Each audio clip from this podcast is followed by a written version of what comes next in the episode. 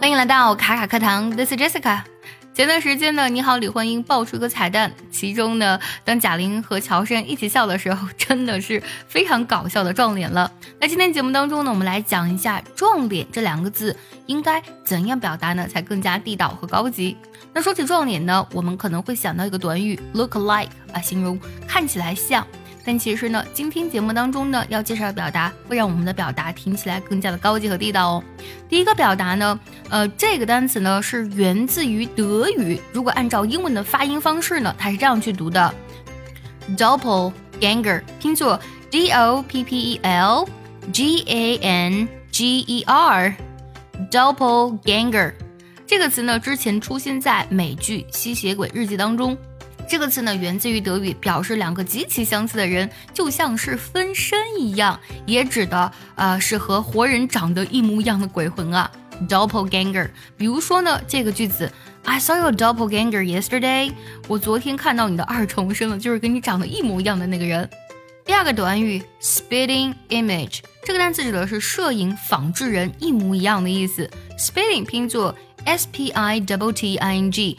Image 这个单词呢，就是图像的意思了。Spitting image 指的是摄影仿制人。那如果有人呢跟你长得一模一样，你就可以用这个短语来讲。我们来看一下这个句子：Dirk is the spitting image of his grandfather。德克呢和他的爷爷长得简直是一模一样。还有一个俚语：Two peas in a pod。Two peas 指的是豌豆荚里面的两颗豆子，本身就会非常相似。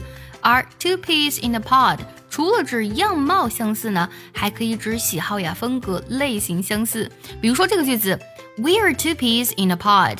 We liked all the same things and we did everything together. 我们两个人真的好像啊，我们喜欢相同的东西，干什么都在一起。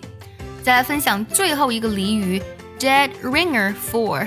ringer 这个单词拼作 R I N G R 指的是酷似某人的人，而 dead ringer for somebody or something 形容的是人或是物在外形上是酷似的，就是撞脸了。For example, you are sure a dead ringer for my brother. 你跟我哥哥长得实在是太像了。